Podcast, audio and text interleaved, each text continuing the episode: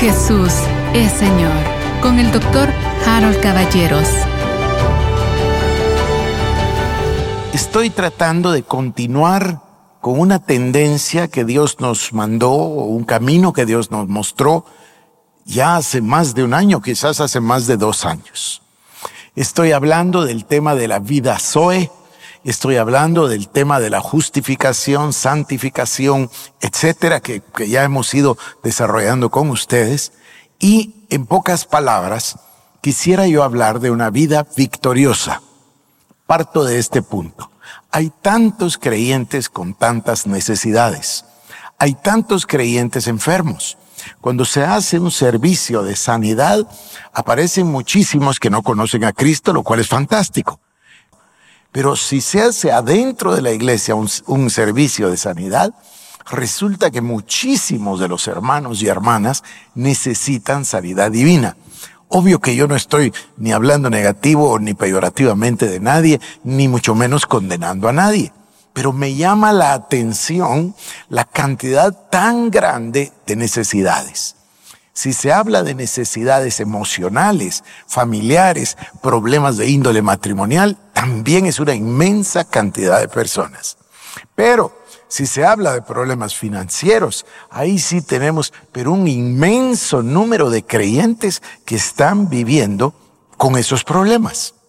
Vuelvo a insistir, no estoy yo hablando negativamente de nadie, ni mucho menos condenando, pero me llama la atención. Entonces yo he estado tratando de encontrar respuestas por mucho tiempo y tratando de encontrar una manera de poder tratar con cada uno de ustedes y poder sembrar dentro de ustedes la palabra de Dios, para que la palabra de Dios transforme literalmente nuestras vidas y nos convierta de lo que éramos, un grupo de pecadores que no tenían acceso a Dios, pero que Él por misericordia nos salvó, nos libertó, nos rescató, nos dio su vida Zoe, nos dio su amor ágape y nos hizo una nueva criatura. Todas las cosas pasaron y todas fueron hechas nuevas. Entonces, yo quisiera que todos nosotros llegásemos a ser como los apóstoles o discípulos de los cuales leemos en la palabra de Dios como Pedro o Jacobo o Santiago, o por, supuesto todos, incluyendo por supuesto a Saulo convertido luego en Pablo, que la transformación fue dramática. Son otras personas y además se convirtieron en unas personas llenas, miren lo que quiere decir la palabra, llenas del Espíritu Santo, llenas del poder de Dios, porque Cristo dijo, cuando haya venido el Espíritu Santo sobre vosotros, recibiréis poder. Y dijo, quedaos en Jerusalén a, esperar que seáis investidos de poder de lo alto. Cuando el Espíritu Santo viene a nuestras vidas, hay un cambio dramático en nuestras vidas. Ellos, si ustedes lo leen con esa perspectiva, Juan, Pedro, Andrés, Pablo, ellos se volcaron a llevar el Evangelio y a suplir las necesidades de las personas en lugar de estar pensando en sus propias necesidades. Hay casos tan esporádicos en los cuales vemos, por ejemplo, un consejo de sanidad de su estómago a Timoteo de parte de Pablo, pero es, es, es prácticamente la excepción. No lo encontramos en Pedro, en Pablo encontramos el tema de la vista, pero, o del, más bien del aguijón aguijón en la carne. Entonces, pero no es usual que encontremos nosotros la cantidad de necesidades. Sí, había necesidades en el pueblo, por supuesto, las hubo delante de de Cristo todos los días. La gente se agolpaba, dice, a la puerta de la casa. También dice en otro pasaje emocionante que tenían que apartarse porque ya no tenían tiempo ni para comer por estar ministrando las necesidades de las personas. Fantástico. Pero esas personas no eran creyentes. Estaban llenos de necesidades, como dice la escritura, porque el diablo les afligía con esas necesidades, enfermedades o etcétera. Habla Hechos 10:38 de cómo ungió Dios a Jesucristo de Nazaret con poder y como éste anduvo sanando a todos los que estaban afligidos por el diablo. Entonces, las personas de afuera son las que necesitan esos milagros. Nosotros deberíamos ya a estas alturas de vivir permanentemente de gloria en gloria, de milagro en milagro y sin necesidades. Ahora, paréntesis, ¿verdad? Si va a haber ataques, ahí está. Hay una guerra espiritual, hay una batalla contra principados, contra potestades, gobernadores de las tinieblas. Eso lo sabemos. Hay dardos de fuego del maligno, lo entendemos. Y también hay una cantidad inmensa de armas para vencer al enemigo. Tenemos una armadura completa y sobre todo tenemos la espada del Espíritu, que es la palabra de Dios. Entonces, yo que he forjado toda mi filosofía de ministerio desde el principio en el tema de cómo llevar a la gente hacia, a ver, hacia Cristo, obvio, pero no, no, no solo a Cristo, sino hacia un estado de victoria permanente. Y dentro de ese tema, o dentro de esa idea, el tema particular que estamos tratando es imprescindible. Fíjese, voy a mencionarle nada más los títulos. Son tres actividades distintas. Comenzamos una el día de ayer. Se llama el lugar secreto. Cristo dice en Mateo capítulo 6, verso 6, mira, tú entra a tu aposento, cierra la puerta y ve al lugar secreto, y tu Padre que mora en ese lugar secreto te oirá y te recompensará en público. Dice el Salmo 91, yo les leí ayer un par de versiones. La más común es la, versión que se suele usar en inglés, la King James. Dice con mucha claridad, el que habita en el lugar secreto del Altísimo. Otra vez, hay un lugar particular. Ayer comencé con Moisés, les voy a demostrar cómo Dios siempre ha tenido la intención y siempre ha tenido un lugar de comunión, un lugar de encuentro, o como lo llamó Moisés, un tabernáculo de reunión, porque Dios anhela la comunión con sus hijos. El, aquel de nosotros que aprenda a vivir en el lugar secreto, va a vivir permanentemente en victoria. Déjenme que se lo lea y, lamento mucho, me, molesta que, que, nuestra versión Reina Valera se quede tan corta, pero bueno, eso es lo que tenemos, así que vamos a, hacerlo con la Reina Valera. Eh, por eso es que yo ahora les quiero motivar a que tengamos otras versiones a la mano, sobre todo cosas modernas que están eh, saliendo y que nos ayudan. Mire, yo voy a leer Reina Valera del 60. Dice, el que habita al abrigo del Altísimo. Si leyéramos la King James, diría, el que habita en el lugar secreto bajo el Altísimo. Pero escuchemos, sigamos con nuestra versión Reina Valera. Morará bajo la sombra del Omnipotente Diré yo a Jehová, esperanza mía y castillo mío, mi Dios en quien confiaré. Y ahora escuchen, Él te librará del lazo del cazador, de la peste destructora. Con sus plumas te cubrirá y debajo de sus alas estarás seguro. Escudo y adarga es su verdad.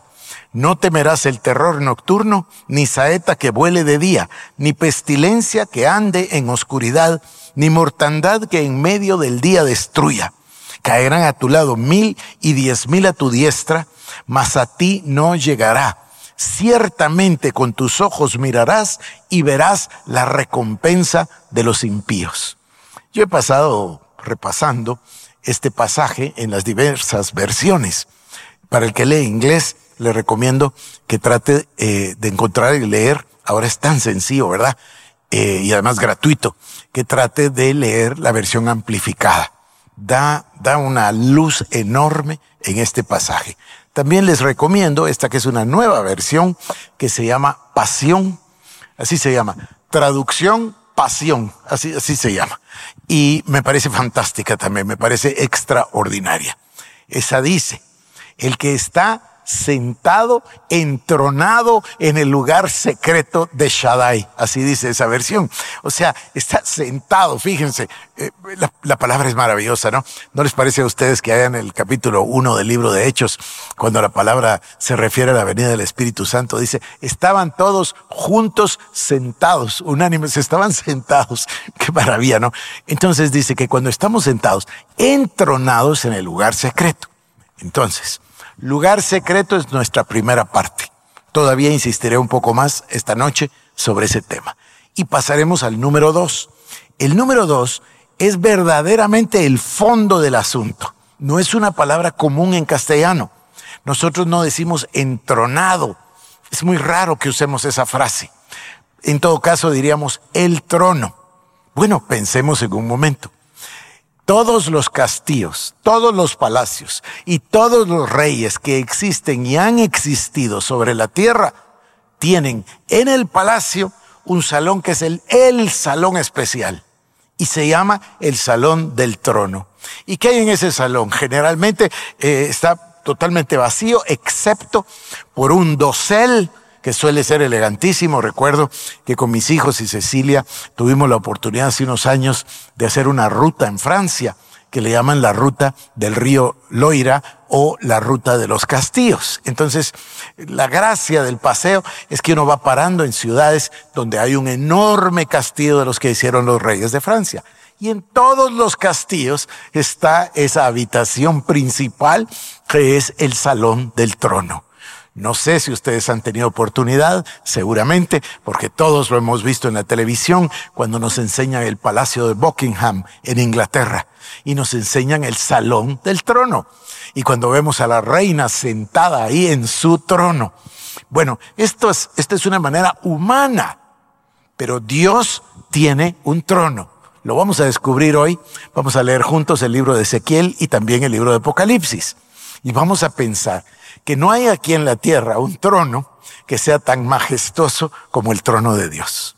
Pero el trono de Dios no podemos ir a buscarlo nosotros físicamente, sino que ya estamos espiritualmente fuimos hechos o estamos sentados en los lugares celestiales con Cristo Jesús. ¿Y dónde está Cristo Jesús? Cristo Jesús está sentado en su trono a la diestra de la majestad en las alturas. Es decir, Cristo está a la derecha o a la diestra de Dios y nosotros estamos con Cristo en ese trono.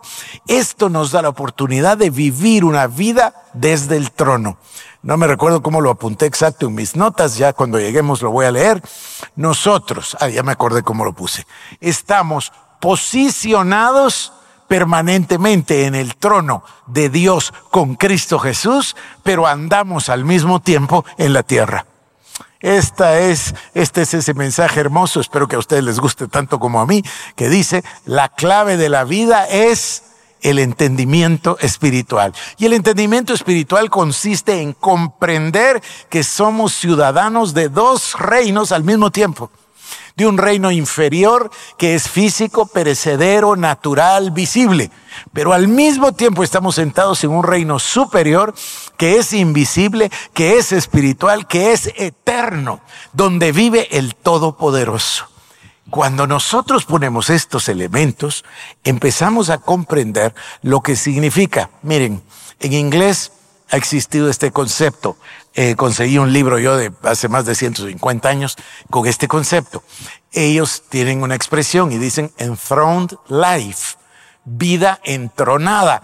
No tiene mucho sentido en, en castellano, pero significa vivir desde el trono. Y yo les pregunto, la reina Isabel, en el Reino Unido hablo, vive igual que cualquiera de los ciudadanos o vive distinto.